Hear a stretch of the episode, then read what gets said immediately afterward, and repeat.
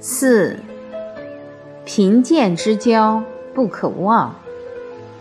昭康之妻不下堂。东汉光武帝时代，有个大臣叫宋弘，他非常有德行，在国家做司空，是个很大的官职。当时。光武帝的姐姐胡杨公主的先生去世了，她独自在家寡居。胡杨公主跟光武帝在谈话中透露出有意要嫁给宋弘，因为她觉得宋弘非常有德行。一般王亲贵妻下嫁给下属官员。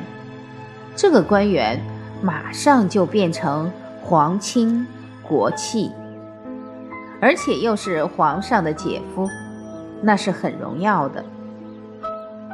光武帝就向宋弘探听口气，看他愿不愿意把原配放下娶他姐姐。一般人都是希望能够攀到这门亲事的，宋弘则不然。他听了以后，就对光武帝说：“贫贱之交不可忘，糟糠之妻不下堂。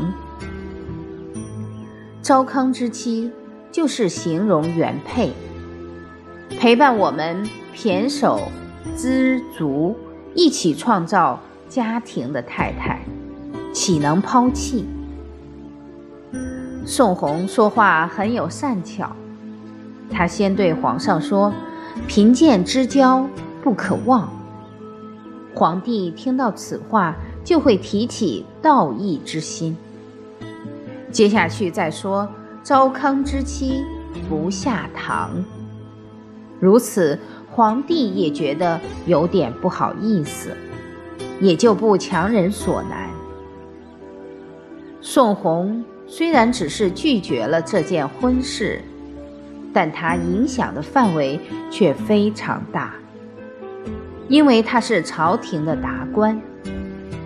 假如他娶了皇帝的姐姐，将会造成朝廷不好的风气。而他如此有道义，也端正了朝廷重视情义的风气。相信当时所有的官员。一定不敢把原配休了。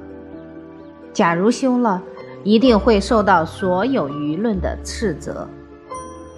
确实，读书人所做的每件事都要为国家社会负责，不只是为当时的国家社会，还要为以后的国家社会。这些风范都是无量功德。假如没有宋红演出这样的好戏，我们就没有学习效法的机会。